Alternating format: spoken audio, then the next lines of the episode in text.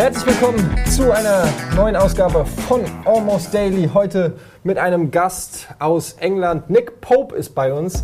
Er spricht nur Englisch, deshalb äh, werde ich jetzt gleich auf die englische Sprache umswitchen. Nur, dass ihr schon mal wisst, äh, wir reden über UFOs, denn Nick Pope ist äh, UFO-Experte, unter anderem hat Ufologe. Ufologe, hat fürs äh, Ministry of Defense in England gearbeitet und kennt sich also sehr gut aus äh, mit all diesen Themen, auch mit Conspiracy Theories, also mit Verschwörungstheorien und so weiter und so fort. Dennis und ich, wir haben uns vorbereitet, wir finden das Thema nämlich super spannend. Wir haben ja auch schon mal über Aliens geredet und sind jetzt sehr froh, einen Mann wirklich vom Fach zu haben, der schon sehr viel erlebt hat. Der hat in, Also es ähm, ist der Mann eigentlich. Er wird tatsächlich auch in der Welt der echte Fox Mulder genannt, weil Exakt. er nicht nur als Vorlage dient für ganz viele Sachen, er ist Consultant, er, er arbeitet schreibt quasi Bücher. bei allem mit. Er schreibt Bücher genau. Er hat in Oxford, in. Cambridge schon vorgetragen äh, und so weiter. Also er ist wirklich ein Certified, uh, how do you say, not gangster, but Certified uh, UFO expert. Uh, welcome to the show, Nick Pope. Thank you. Um, we just started with a little bit introduction. I don't know if you understood what we said, but um, it's true what we said, right? y- From the pieces that you that you heard. I, I heard you talk about the X Files and about uh, debates at Oxford and Cambridge before you called me a gangster, I think. which you are, of course, as well. But uh, you're mainly here because you're an uh, UFO expert, and um, you worked for the British government um, UFO, UFO, uh, UFO. UFO project. In German, we say UFO because Uh-huh. we're lazy and we don't uh, pronounce every uh, letter for itself. Uh, the UFO project. Uh, could you just give us a, a glimpse of what this UFO project actually is or was? I don't know. Sure. Well, the British government had investigated UFOs since the 50s. Okay. And uh, we basically treated it as a defense and a national security issue. If there were things in our airspace, we wanted to know who they were, what they were doing. You know, is it the Russians uh, or is it someone else? Yeah. Um, and particularly, of course, when these things were being seen by pilots, tracked on radar, um, it was more than just someone telling a story. So we used to investigate the case, and my job was to see whether uh, anything that we looked at suggested a potential threat uh, to our defense or something that might teach us something interesting, um, some new scientific knowledge, perhaps. So um, the the sightings of UFOs is like a, a huge phenomenon around the world for ages. I would say. Um, can the simple question: Can so many people be wrong about a thing? Do they actually want to believe what they see, or did they really see what they are saying? Well, I think you're absolutely right. This is a global phenomenon, and people have seen strange things in the sky since the dawn of time. Most of them, of course, turn out to have natural explanations. These days, aircraft, satellites, meteors, weather balloons, all those sorts of things. But you know, what I always used to remind myself at the Ministry of Defense was that the believers only had to be right one time Exactly. and everything changes. So uh, it was important that, that we eliminated all the misidentifications and the hoaxes and concentrated on the few good cases. Um, and it was interesting. I read in, uh, one, one question. Uh, I read in, in your bio, biography on your website that um, at first you were skeptical about uh, UFOs and everything. That that reads to me like you're not skeptical anymore. I'm less skeptical. I think I, I'm certain that there is life out there in the universe. I don't know for sure whether any of that life is visiting us. I, I hope it is. I think it would be a much more interesting world with aliens in than without. But I, I can't say that I have seen anything which I would say is definitive, final uh, proof Okay. that we're being visited. But, you know, I, I can't rule it out. And some of the UFO cases really do, I think, make some interesting suggestions in that direction. Maybe we can stick to, to a um, well known uh, phenomenon, the Roswell incident. What, what happened there exactly? I, I think everybody knows it. Roswell in the 60s, I think it was, and uh, there came something down. The military says it was a weather balloon, but the whole world thinks um, there was an UFO. I think you know exactly what happened there. Can Well, you tell us today? I'm, I'm not sure I do, but it, it was actually 1947, and uh, sorry, but uh, something crashed. Nobody disputes that something crashed.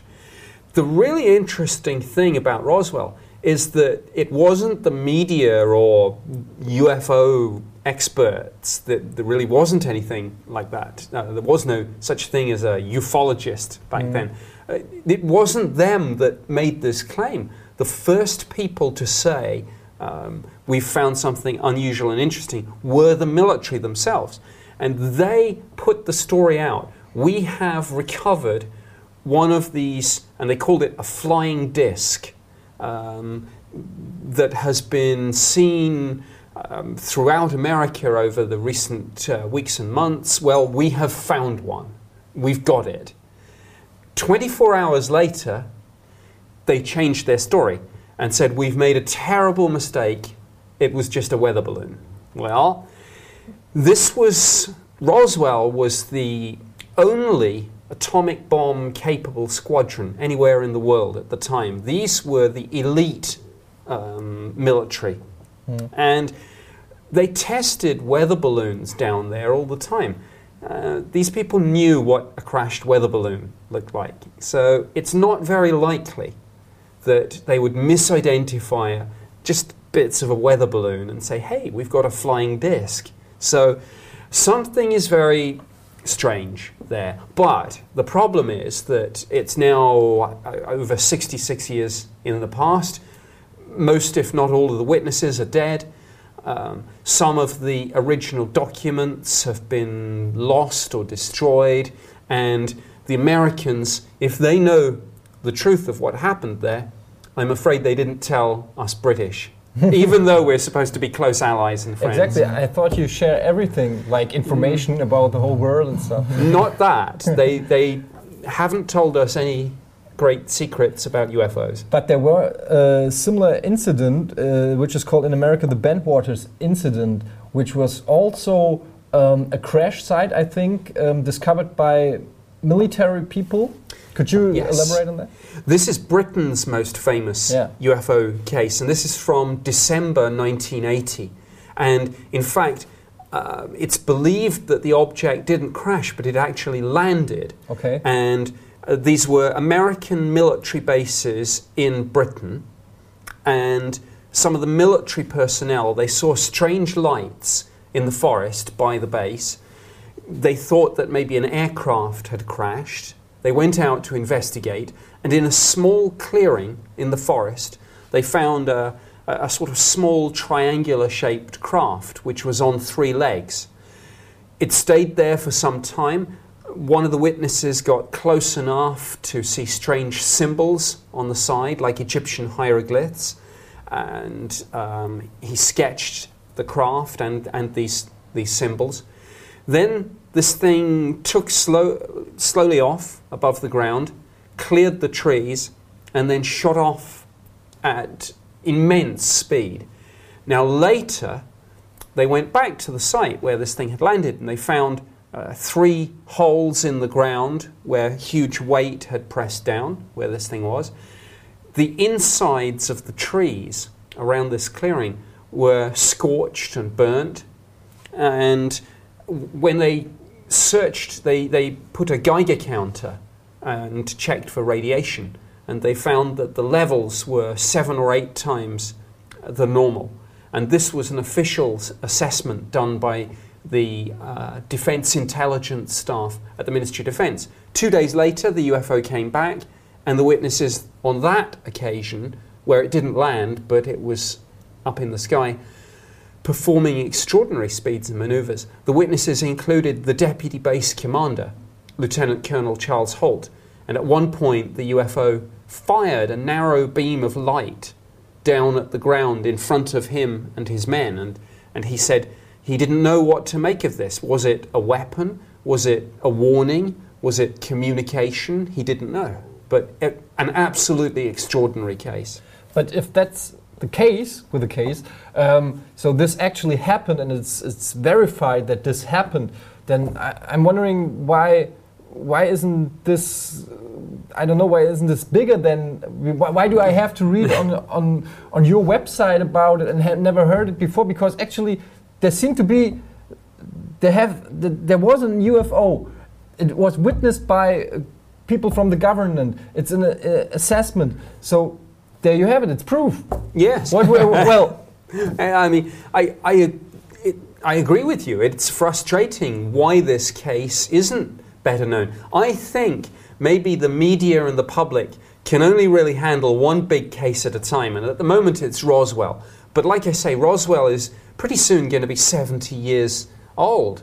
And I think this Bentwaters incident, uh, we sometimes call it the Rendlesham Forest incident, uh, I think this is going to be the new Roswell. Yeah. And we know that there was a conspiracy because the government's own documents show that shortly afterwards, the commander in chief of the United States Air Force in Europe, General Gabriel, visited the base, took possession of items of evidence, and removed them to his headquarters. And he didn't even tell the British government about this. Now, the papers have recently been declassified and you can read them. They're, they're the government's own documents, and it shows how angry we in the Ministry of Defense were with the Americans for taking this evidence away and not telling us what, what was going on, what they had found. Very annoying. If there has really been an UFO with three legs and um, was was landing in the woods or somewhere else, another UFO was doing strange things, um, what do you think if some of these incidents really happened? What would the government do um, with the stuff they find? Well, I can understand. I mean, don't get me wrong. I am a great believer in open government and freedom of information. But I can understand. I mean, I worked in that secret world for 21 years and uh, three years on the UFO project, um, other jobs too, of course, in my government career. I think they would keep it secret if they could. And I think the reason for that has to do with technology acquisition. Because if these things really are from somewhere else, clearly there is a technology there many times um, more advanced than anything we've got. Um, energy source, propulsion system, maybe even weapons. And the country on Earth that first acquires that technology is, is going to have a huge advantage politically, militarily, uh, economically, and that, I believe, is the reason for the secrecy. and shouldn't they have this advantage by now Well, you know, alien technology, if it exists, may be incredibly difficult to figure out. Imagine if a stealth fighter uh, somehow went back in time and uh, crashed 300 years ago. Would the finest minds on the planet even really know what it was, let alone be able to put it back together and start point. building them? So, even if Roswell was an alien spacecraft, and, and even if we have, have it all in an aircraft hangar somewhere, you know, A couple of weeks ago, we had a, um, a talk here and we talked about aliens and alien life forms. Um, and I raised a question that still is unanswered to this day.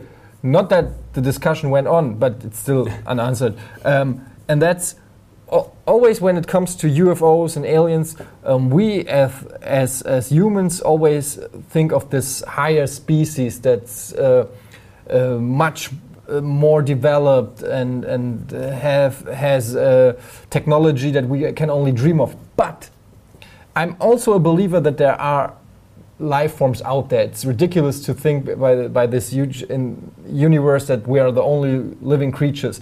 But what if we really are the smartest? Well- what what if the aliens are stupider than us. No one ever comes up with, with with that theory because it's boring. But maybe they're so stupid and they they still have like wooden ships. What's Well, about Wooden that? spaceships. Yes. I, I think the, the problem with that, I, I think, is that if they can get here, because our technology is really only good enough to get us to the moon, to Mars, slowly. But that's only traveling. Yeah. Maybe they're advanced in this one segment, Oh, like yeah. traveling very far distance. They're super good in this department, but in everything else, mm. they have never seen an apple or Yeah. something like that. You know what I mean? Yeah, no, I, I understand, and it may that it's an interesting theory, and maybe that explains why, if we are being visited, they don't make contact because maybe they look at things like our nuclear weapons and they think, my goodness, we don't want to mess with these guys. Yes, exactly. Could could be possible, right? Yeah, and could be also be a very stupid theory. But Could but I have to say, yeah, I, I'm a little bit skeptical because I I think that you don't just need um, to be good at one thing to develop real interstellar travel. I think you need physics, you need engineering. That's you what need we know about it. Yeah. But you don't know if in, on No. some alien planet, millions, billions of light years away, they have all. Maybe that's just a fruit, like a powerful fruit that they put in their tank, and suddenly they can fly billions of light. years. We don't know No, that. we, we don't know, and you're, you're certainly right. The problem with all of these discussions is that we can only take an anthropocentric view, so we can only really speculate, and we do do it. We do it in cliches. We, we talk about alien invasion or an invitation to join the Galactic Federation. Maybe the reality is totally different, surreal, and nothing any of us has ever thought of. I mean, take the cornfields. You know the the, the cornfields, the the crop circles. Yes. Um, what's that all about? I mean, we're talking about a species that's uh, smart enough to travel to, through uh, enormous distances in, in space and then come to, to, to our country or to our world, uh, to Earth, to, to make a crop circle? Yes, I Because think that's what they're missing in their. Yeah, well, I think most crop circles are made by people. Most. Most, probably all, probably. But if any of them were made by aliens, um, we don't really know. I mean, I, I love it when people say, you know, oh, aliens wouldn't do that. And my response is always, how do you know what aliens would or wouldn't do? Um, maybe it is a message, maybe it's a test, maybe it's a Sudoku, uh, maybe it's graffiti. Um, We don't know. we don't know. Yeah. I, I got a little checklist about some common known um, conspiracies. Wait, wait, no, wait, we're not at the conspiracy theories. We're coming there. I'm still at the UFOs. Okay, if you're at the Wait, wait, UFOs, wait, you do can, your we, thing. will come to the conspiracy theories uh, in a minute, okay? I just want to uh, um, confront you with uh, a different uh, person. Have you heard of Paul Hellyer? Yes. The Canadian, uh, ex-Canadian, no, he's still Canadian, but he's ex-Ministry of Defense, who um, who uh, said that he knows of four alien races uh, actively visiting Earth for like a thousand of years. Have you have you heard of this? Yes, I have, and I've met Paul Hellyer Oh, on okay. uh, two or maybe three occasions and discussed this with him. Like you say, he's the former Defence Minister of Canada, former Deputy Prime Minister of Canada as well, um, the oldest surviving member of the Privy Council, I, I, I think, and Mm. uh, clearly he's a hugely uh, intelligent man. Now, I don't know uh, where he's getting this information. I know he passionately believes this. I know that he's got a number of people that he talks to. Whether he is being told the truth, um, I don't know because, of course, he has many contacts in government, military, intelligence, and I don't know who his sources are. But uh, yes, when somebody like that turns around and says, This is real, it amazes me that the media doesn't put this on the front page yeah. of. Exactly. Yeah. It should be everybody should be talking about it, but it's like, Yeah. oh, he said It's- it's for alien race. Well, Yeah. whatever. I go. To, I mean, this is, this is a man of such political seniority. I mean, imagine if a former chancellor here turned round and said, We're being visited. It would be on, on all the TV stations, Exactly. on the newspapers, and yet maybe, maybe people don't like Canadians or something. There's a bit of prejudice. I don't know. Maybe they know. think, I like ah, them." Canadians, you can't believe them. But um, yeah, it's a very big and important story. And do you do you believe him? Do you do you think there are four alien races visiting uh, the Earth? I have no idea. Okay. I, I have. I, I know there's a conspiracy theory that says that I know, um, and I'm covering it up because, of course, even though I left the government in 2006, there are conspiracy theories that say that I still secretly work for them and that I come on shows like this to be the friendly face and to get people used to the idea. Okay. It's not true, but Yeah, you, you, you couldn't say it's true uh, if, if no. the conspiracy theory it would actually be true. That's true. But of course, it, that's back to the old problem that you can't really prove a negative. yeah, that's true. now I don't know th- what to think of here. Ah, he's smiling. Um, okay, speaking of conspiracy theories, um, you're also an expert on that topic. Um, Dennis, you had questions? Um, yes. Um, I, I got a little checklist about some things uh, that are always coming up again. People talking about them. Are they true? Are they not? We talked about those uh, crop circles. Can you give me a yes or no? Is this total crap, or is there some a little bit a little bit truth in it? Mm, no, I, I think I think they're No made by people. circles. People. All right. Sorry. I mean, I think they're beautiful, um, but I've seen people make them. Uh, You should see the ones my friend makes. um, what about um, John F. Kennedy? Well, I think he was a president once. Yeah.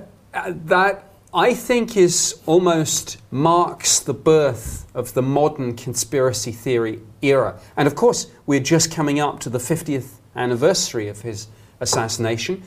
Many, many different people wanted him dead for many different reasons. Which is kind of strange to celebrate an, uh, an assassination, don't you think? Yes. Happy well, birthday, assassination! I, I, Who says that? I hope that there'll be respectful tributes. Yes. But clearly, he had humiliated the Soviet Union in the Cuban Missile Crisis. Um, and Lee Harvey Oswald, of course, had defected to, to Russia and, and then come back. So, um, was he secretly recruited and, and sent back to do a mission by his KGB minders? I don't know. Uh, Fidel Castro, of course, hated him because he had ordered the invasion at the, the Bay of the Pigs, Bay of Pigs, and um, Castro knew that Kennedy had tried to have him killed and would probably try again. So, did Castro uh, try and strike back? Um, the Cuban exiles, that's the funny thing, hated him for the same reason um, that he failed with the invasion of Cuba. And they said this was our one opportunity, and he, he messed it up. So um, they hated him. Some people in the CIA and the military industrial complex didn't like the fact that he was maybe going going to reach out and be more peaceful. But don't all but don't have all the presidents their enemies? Isn't that yes, always the same? and, and that's the point, I suppose. It's one thing to want someone dead. It's a very different thing to actually be able to do something about it, particularly when it's someone as, as well protected as, as the President of the United States. So, very often, you know, with all these conspiracy theories, there's, there's one rule that holds true. The simplest explanation is usually the correct one.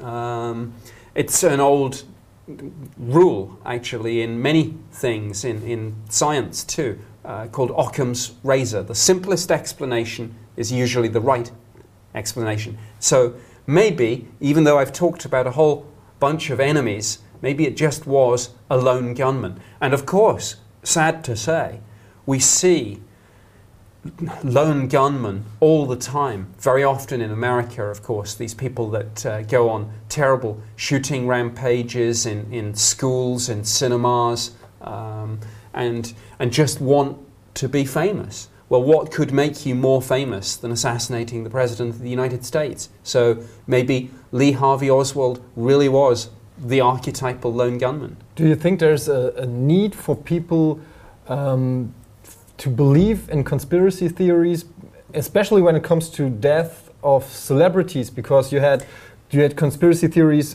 at, with Diana, you had it with John Lennon, you had it with Tupac and Notorious B.I.G., you had Yes. it with Elvis Presley. Almost every uh, celebrity that dies before his age and was at his pinnacle of his time has has uh, a conspiracy. Is this something to do it. with Yes. psychology? Uh, pi- psychology? Yes. Now, I, I should say, I think conspiracy theories, generally speaking, can be a good thing because they encourage us to maybe ask difficult questions of government. It encourages us maybe not to believe everything that the politicians tell us. And that's good. That's what every good investigative journalist should be doing. It's what all of us should be doing. Um, we shouldn't just take um, everything we're told and believe it without question. But uh, I think there is a danger in going too far the other way and constructing ridiculous theories that depend on a hugely unlikely uh, chain of coincidence and motive. You mentioned one of my favorite conspiracy theories, actually, um, the death of Diana, Princess of Wales. To me, this is a ridiculous conspiracy theory. Looking at the facts, the, it is so simple to me. There was a car driving at high speed. Uh, the driver had been drinking, the road was a difficult one, and she wasn't wearing a seatbelt. Well, hello, how many people die like that on the roads of, of Germany, Britain, America every day? It's, it's a fatal combination high speed, alcohol, no seatbelt. But there were why four people, people make something like that up? because, and I think this goes back to the point that you raised about psychology. Um, I think people do look for some deeper meaning because they almost can't believe that one of the most famous and beautiful women in the world could have been killed in something so trivial as a car crash. When, and I think it's a basic psychology thing, when you have something big, you, you think it must have a big cause, a big effect, must have a big cause. So when a, a globally famous person dies young, you, you look for some deeper meaning. When the Twin Towers um, were, were destroyed with aircraft flying into them, uh, you almost think, well, something else must, must have been responsible. But doesn't uh, but how how does that fit to to like um, recently the the Boston bombing um, that happened uh, in Boston? Uh, um, there came up a, a um, conspiracy theory uh, that it was a like like private security firms that. Were involved somehow, and pictures came up in the internet, and with backpacks of the and uh, how do you explain that? Because there's, you could just say, okay, there was a bombing, and there isn't a greater thing behind it. Well, I think Americans like this idea of a police state conspiracy. Um, many of the people who believe that 9 11 was an inside job think that the reason it was was to allow the American government to bring in things like the Patriot Act to clamp down on personal But freedoms. isn't that true? Well, um, it it was the effect, but you know you can't deny that the Patriot Act happened and that some personal freedoms uh, have been limited um, and replaced with more intrusive surveillance. Um, and of course, uh, it's very much in the news with the NSA, with PRISM, with Edward Exactly. Snowden. Um, but I think, to go back to your question, uh, the answer to all of this is, is the internet itself. Uh, the internet plays a huge part in spreading uh, these conspiracy theories and rumors um, far quicker than was ever the case beforehand. And it's no accident, I think, that, that many conspiracy theories, I mean, before the internet, we had JFK, we had the moon landing, um, but, but after the internet, yeah, almost every bomb or uh, premature death of a celebrity turns into some conspiracy theory. And I think it's because it's so easy for these rumors, and that's what most of them are, to spread on the internet. And someone notices something, hey, look at this guy wearing dark glasses and with an earpiece. Maybe he's secretly working for, for the government. And, and a lot of people think that things like the Boston bombing are part of an ongoing campaign to, to, to say, to make people so scared that they will accept um, you know, CCTV cameras on every street corner, tanks on, on the street. Uh, but I go back to the point. You know, yeah, that happened, but was it planned by the government so that they could do things, or did they just react and think we we'd better deploy these these police forces and, and you know see if we can lock everything down and maybe prevent it happening again? I think you're not anymore working for the Ministry of Defense right now, but you know really much about this, No. uh, this stuff. I wonder what was your, your work day looking like? Uh, we know the Ministry of Defense only from Hollywood movies or something, and uh, those agents and all the stuff we don't know about, but you were really there. How does it really look like? Are you in a room, all these flat screens and all this confidential information everywhere, or how does it look in reality? Well, it's. I think you're right. Some people imagine it's a cross between uh, James Bond movies, The X Files, um, Spooks, uh, you know, something like that. But uh, the reality, well, yes, there's a lot of very highly classified information. Of course, um, it, it's a naturally secretive organization, and we did some very interesting things that affected defense, national security, international relations, politics. But the reality is not quite like Hollywood. Um, you don't wear black glasses all day and go by you- helicopter. You, you come in in the morning, and uh, the first thing you do is make yourself a cup of coffee. That's, that's I'm not sure because tell that Eric Snowden, you know, um, like two months ago I would have ma- maybe ha- would have agreed with you, but now with all this, um, well, whistleblowing going on, um, I think that, and that's just like the tip of the iceberg. You know, this is just one guy who said I'm leaking the information I have, Mm. but um, who knows what else is going on that we will never ever hear of. So it's it's it's more than just drinking coffee in the morning. the Snowden incident? Uh, do you think it's a good thing that people know the stuff that's um, going? He lives in America. out? What's he supposed to say? No, shoot him I- outside. I, I don't actually agree with that. I think there is there is a place for whistleblowing in a modern democratic society, but you can't just release a whole lot of classified information. I mean, look, if he had uh, done the same thing and delivered it to the embassy of uh, Russia or China or Iran, people would be screaming that he's a traitor.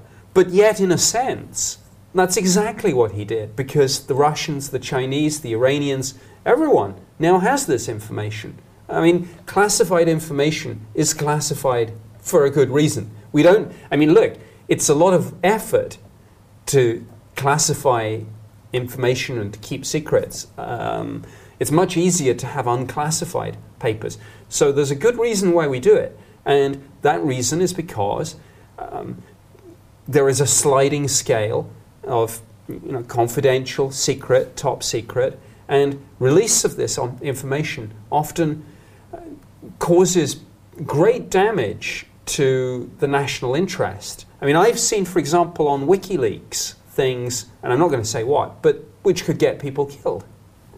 Um, so, yes, there is a role for the whistleblower, but you can't just dump secrets into the public and, by, by definition, therefore, to countries that are not friendly um, and expect not to be punished. Do you think he he leaked all those informations because he really wants the world to know and to believe in the better co- uh, uh, course, or do you think that uh, that he's he just wanted the attention and wanted to be a celebrity kind of uh, uh, figure in the history of the world? I, I don't know. When I look at these people like Edward Snowden, They- uh, they Julian are Assange, right? well, uh, Julian Assange comes to mind, Yeah, uh, exactly. Bradley Manning.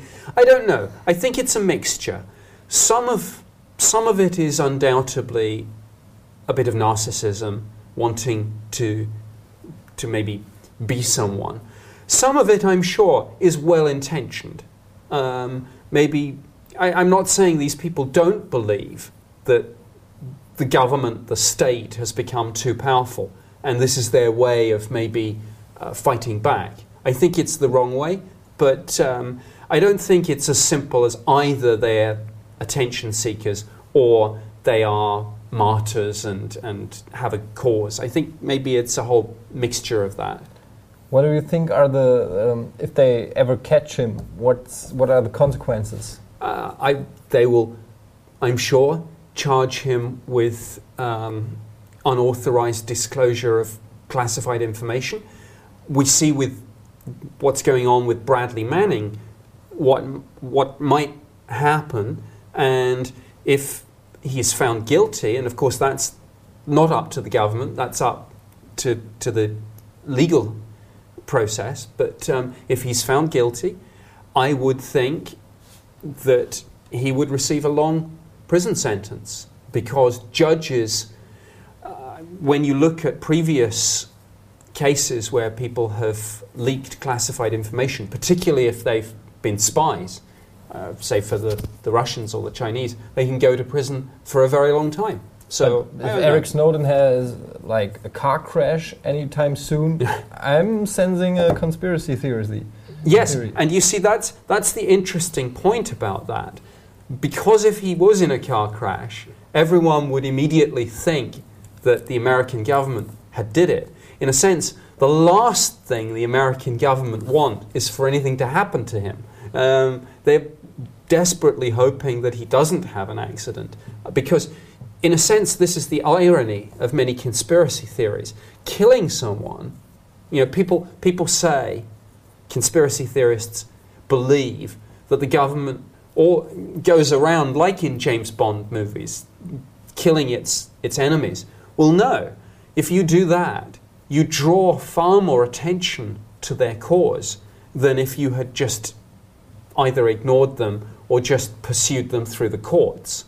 I mean mm. you know killing killing someone would make them a, a, a martyr and would give 10 times more publicity to their claims than they would ever get otherwise. So governments simply wouldn't do it. I know people don't agree with me on that, but we really don't go around shooting people because we don't like what they're doing.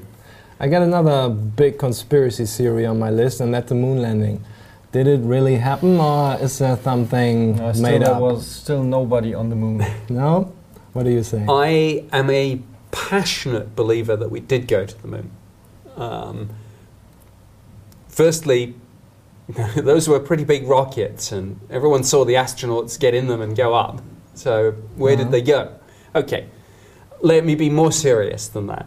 Um, couple of things I think prove beyond all reasonable doubt that we went. Firstly, um, the moon rocks that have been brought back and which have been examined by scientists all around the world have been found to be fundamentally different from any rocks found on Earth because they are exposed to more uh, cosmic radiation. Uh, we're protected by our atmosphere. So the rocks, you can tell that they didn't come from Earth. So that's one reason. Another reason is that one of the moon missions, they basically left on the surface of the moon a large mirror, a reflector. And this was so that anyone, scientists, um, even pretty much a big school project, could fire a laser beam at this reflector. It would bounce back, and then you would be able to measure to the exact millimeter the distance from the Earth to the moon. Never Now, heard about that. it's called the, the, the laser ranging reflector or something like that. But basically, of course, this wouldn't work. Um, the laser beam wouldn't bounce back if they hadn't gone up there and, and put this mirror there. And, and yet, lots of different scientists in many different countries uh, have, have done this. So we've been to the moon. We've, we've been to the moon. The other thing is that now our telescopes are just about getting powerful enough that, that we can see things like the lunar landing modules, the, the things that we did leave up there.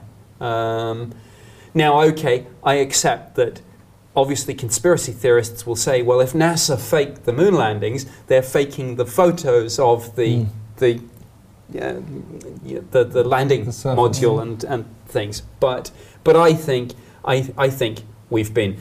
The other thing is, I've met um, one of the only 12 people to have walked on the surface of the moon, Dr. Edgar Mitchell. And, you know, he's like all the astronauts. These are men of great honor and bravery and in- integrity. I mean, you know, they knew that there was a very real chance they wouldn't come back. These, these are not people who are given to telling lies. These, you know, so we have been to the moon. Would you would you agree? It's safe to say that the world is much more boring than we hope it is. No, I think the world's more interesting. I mean, depends what you mean. Um, I don't know what I conspiracy- mean. Conspiracy theories, conspiracy theories are interesting, and it would probably be a more more boring world without them. On the other hand, it would be a much more boring world if we hadn't gone to the moon. So, you know, yeah, you can argue it round I, either way. I think. Have you ever had some evidence in your hand that was so big and so secret and something you didn't expect? Like, um, did you ever have some like um, unknown material from a crash site, which maybe after a couple of months was like only um, pretty normal material, but uh, at first sight was for you really interesting? Did you have such a moment where you thought, hmm, this conspiracy theory might be true? Well, one time um, I got some photographs of a UFO that had been taken in Scotland in 1990. And we had these photographs and the negatives examined by scientists in the Defence Intelligence Staff, um, technical experts in the Air Force who uh, were experts in imagery analysis. And they said these photos are not fakes, they're real.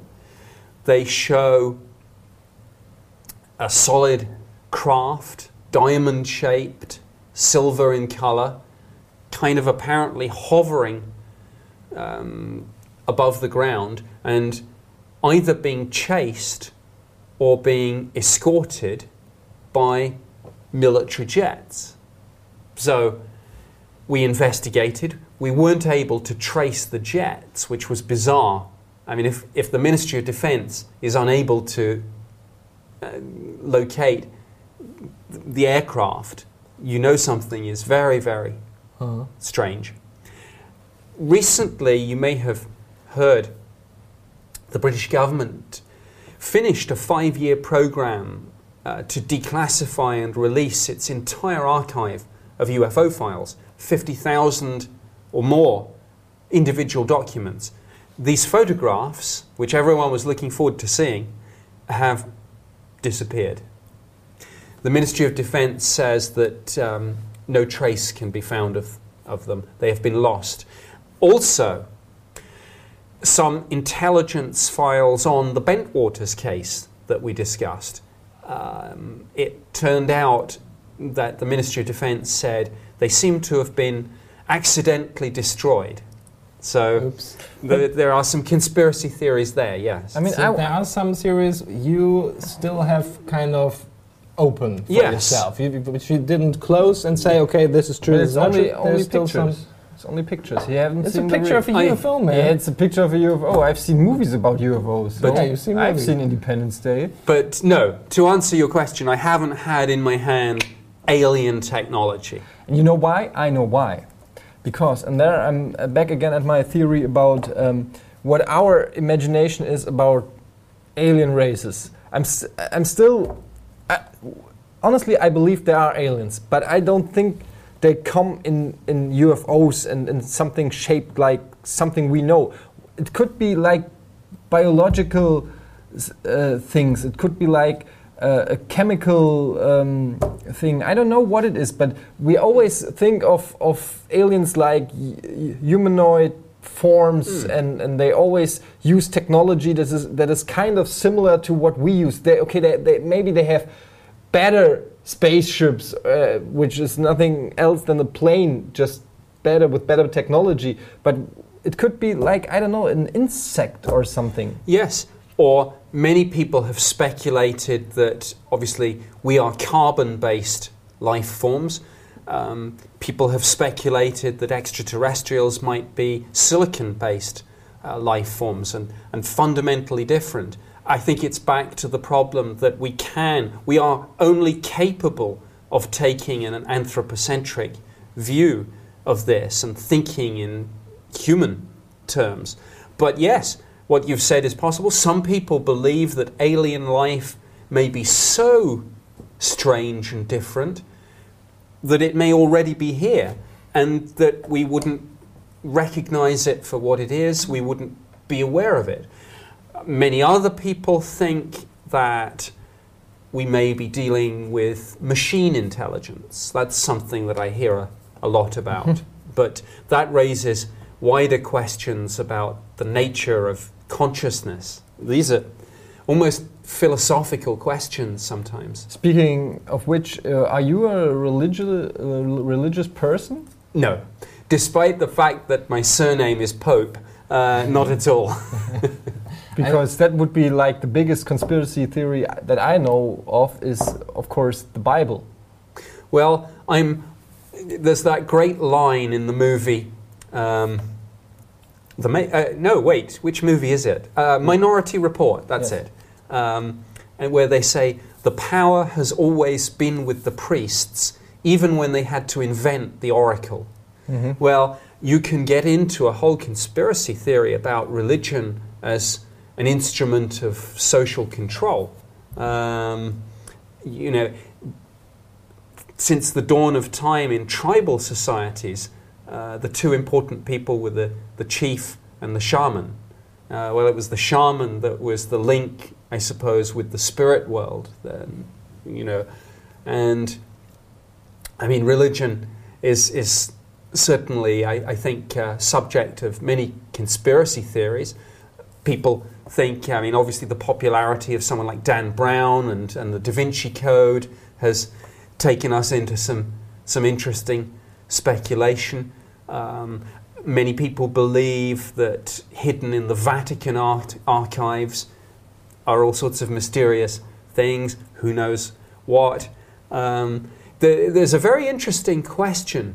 A lot of people say, what would be the effect of aliens coming to Earth on people's religious beliefs? Some people believe that that is one of the reasons why this would be covered up, because it might destroy people's faith mm. in, in their religion. Um, I don't know. You were talking about Minority Report. We all love science fiction. Mm. Do, do, you look science fiction movies? Do you like them? Do you have any favorites? Do you look Star Trek or Star Wars, something like that? Oh, yes. Um, and in fact, I have written a couple of science fiction novels myself. Oh, um, what's the name? Is this the uh, one, the Operation Lightning Strike uh, and yes. Thunderchild? Yes. Operation nice names for you. Yes. well, Op Operation Thunderchild, which was uh, of course, a reference to the Thunderchild, the ship in H.G. Wells' original novel, The War of the Worlds, the, the Navy ship that oh. manages to fight back against the Martian fighting machines. So that was my little sci fi tribute to H.G. Wells. But yes, I was brought up uh, reading things like uh, The War of the Worlds, The Time Machine, um, so H.G. Wells, Jules Verne, Asimov. Um, then I discovered Star Trek, then I discovered Doctor Who. Uh, I love lots of sci fi movies um, and TV series, The X Files, um, you know, which we discussed that I'd, yeah. I'd, done some work in a consultancy role on that. Um, I love the movie Contact, which is probably my favorite I like it movie. with Jodie Foster. yes. The three-hour movie, where at the end it's just her father, Yes. no aliens. Yes. Oh, I hate that. I, I, th- I thought it's pretty good. I like I, it. I think maybe that goes back, in a sense, to some of the things that we've discussed.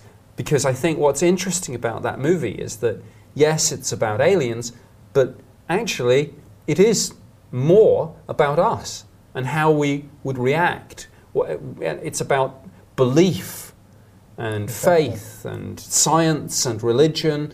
And um, it's based on a, a book by Carl Sagan, uh, who was an astronomer and um, thought very deeply about these issues. And there's some good science behind that science fiction movie. I mean, people really are using telescopes like that to listen for signals from space. And some people are using telescopes to send messages. And of course, there's big controversy about that. People like Stephen Hawking say, hey, wait a minute, we shouldn't be trying to draw our attention uh, in, in this way because it may not be clever.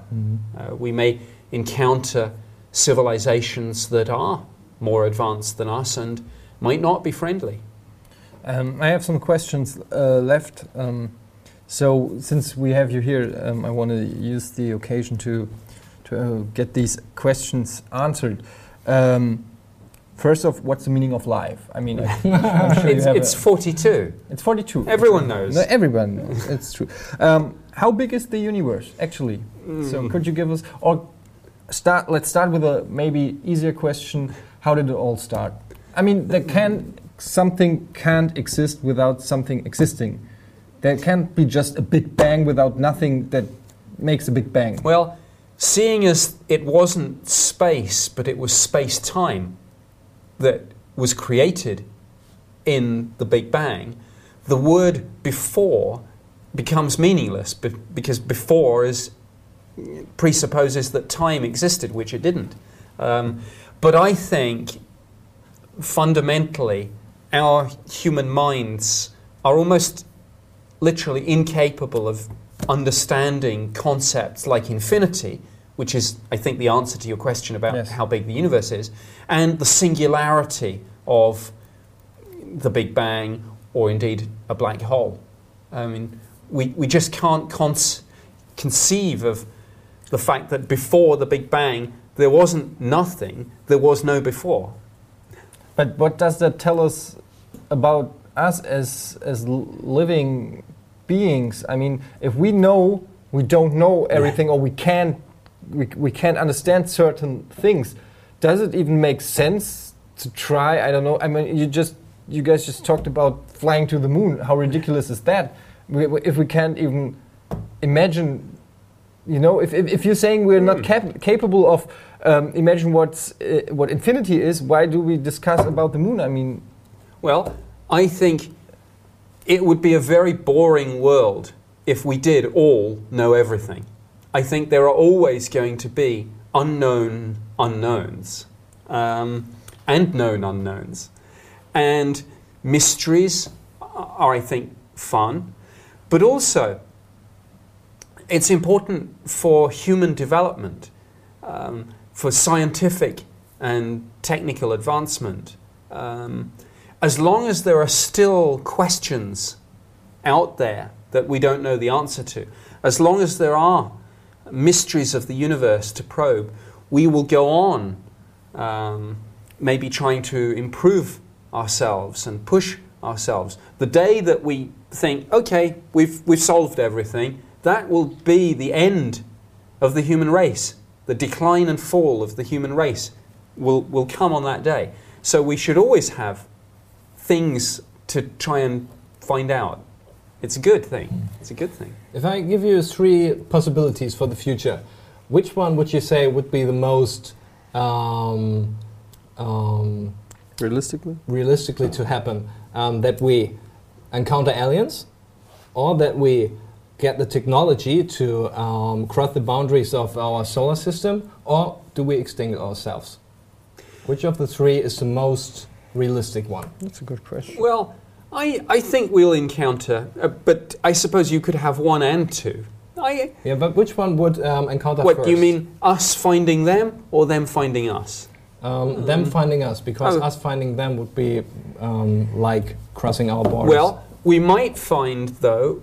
What about not not intelligent life, but we might find microbes on Mars next week, um, and and many people believe that we will do that. But I suppose really we're talking about other civilizations. Yes. I I think it's more likely that they will find us. The reason I say that is because in a universe 14 billion years old, give or take a few years, um, if the universe is teeming with life, as, as I think it should be, because the laws of physics seem to be constant and the laws of chemistry should, should again give rise to, to life elsewhere.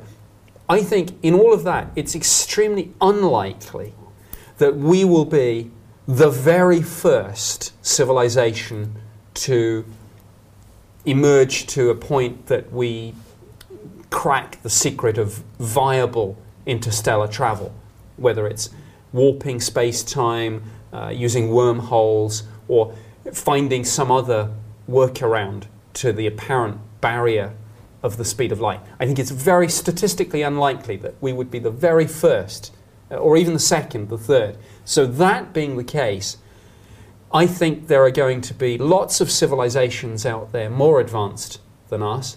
Lots, you know, less too. I think we're probably somewhere in the middle, just laws of statistical probability. But that being the case, if there are these advanced ones out there, it's more likely someone's going to find us before we find someone else. I want to go to those there that are below us hmm because I could go there and I'd be like a god.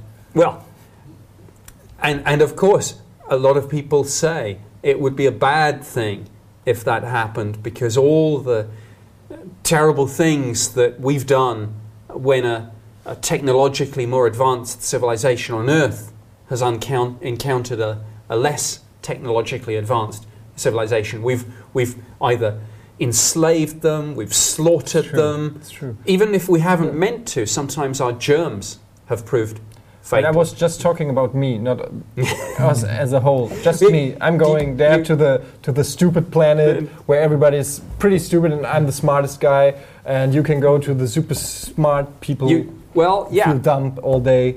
you could be a god, you could be a king. Exactly. They they would build a big statue. you just have to go far enough so people are so stupid to believe you're a god. That's. I think I have a, a goal now in my life. Um, before we come to an end of this great conversation, I, um, I uh, prior to the show I asked uh, our viewers uh, via Twitter if they have questions for you. Uh-huh. So I would like to throw a couple of them at you. I don't know if they're smart or stupid, but I couldn't be any stupider than mine, so I just try.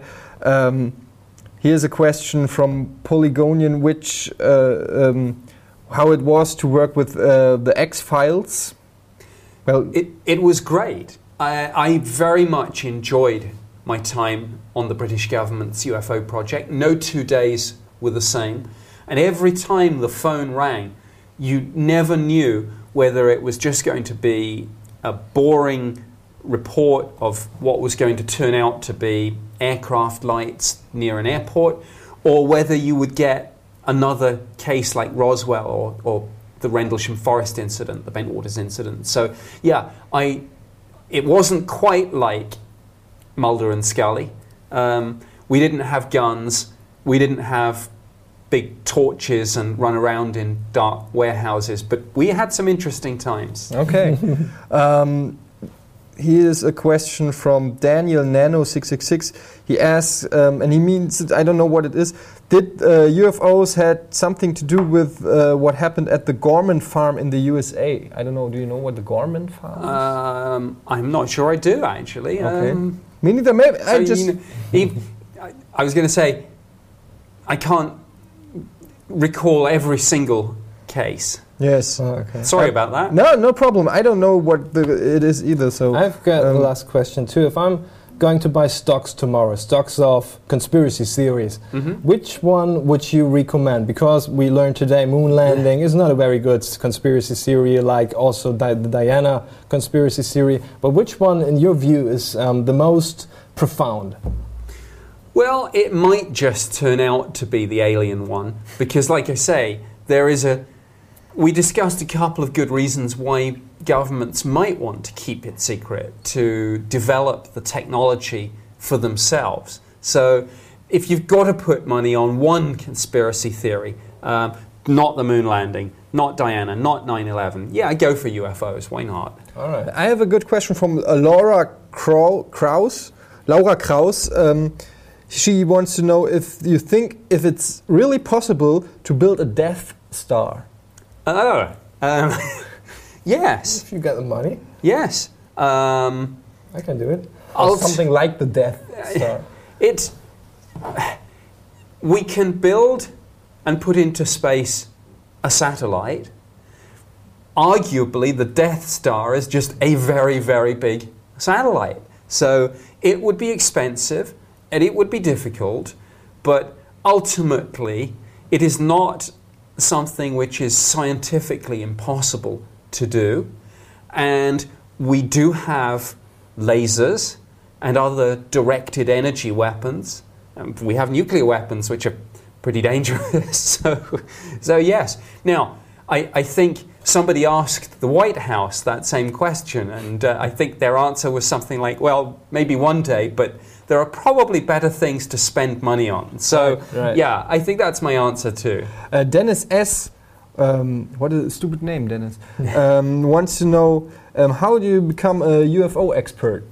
Well, I became one, I suppose, quite by accident. I had no uh, interest in this subject. I was just assigned as a government job. My expertise, I suppose, uh, were that, that I was an analyst of information, and uh, I suppose after I spent three years researching and investigating UFOs, uh, the three, two or three hundred cases that came in every year, plus reading all the tens of thousands of pages of documents in the archive, I suppose that's how I gradually built up a body of knowledge on, on this subject. But uh, yeah, I, I, I was, as we said at an early point in the interview, I was pretty skeptical uh, Yeah. before I came that job. I, I, I liked sci-fi, but I didn't for a moment think that any of it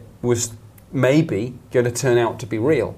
Okay, so maybe that's a good thing to be skeptical in the first place, and then like work yourself into it. Yes, I, I think so. If I, if I had gone in believing everything, uh, I would not have been so critical in my investigations Yeah. and so skeptical and saying, well, wait a minute, that sounds as if it could be a weather balloon, an airship, a meteor. That looks like a hoax photo to me. Yeah. Um, PZ86 asks, um, what do you know of Erik von Däniken Yes, and what do you think about his theories?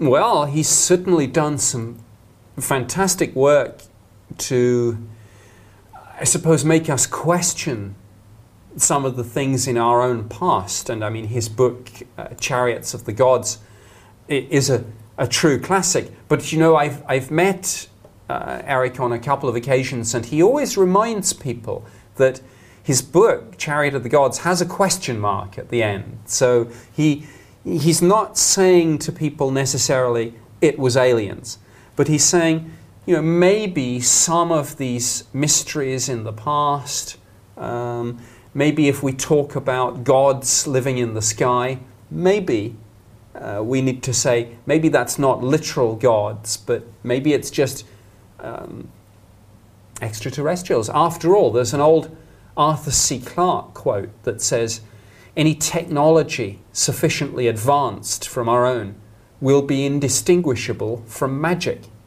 so, true. did, did ancient humans encounter extraterrestrials but think they were gods and then write about them, build statues of them, draw pictures of them? I, Eric von Daniken has some interesting ideas, and I suppose with modern TV shows like Ancient Aliens, those ideas are maybe popular again. Which leads to a perfect uh, final question from Mitty the koala.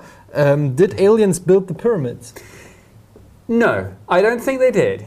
Just Um, like that? Yeah, I I think sometimes there is a danger of underestimating actually how smart some of our our ancestors were.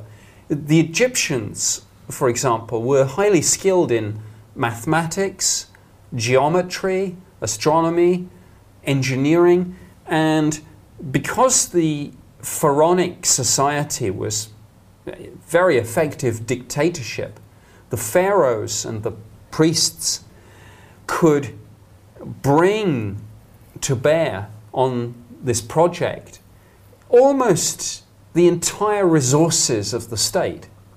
And so, yeah, that's a long winded way of saying I think the ancient Egyptians They were built- built the pyramids. And, and let's.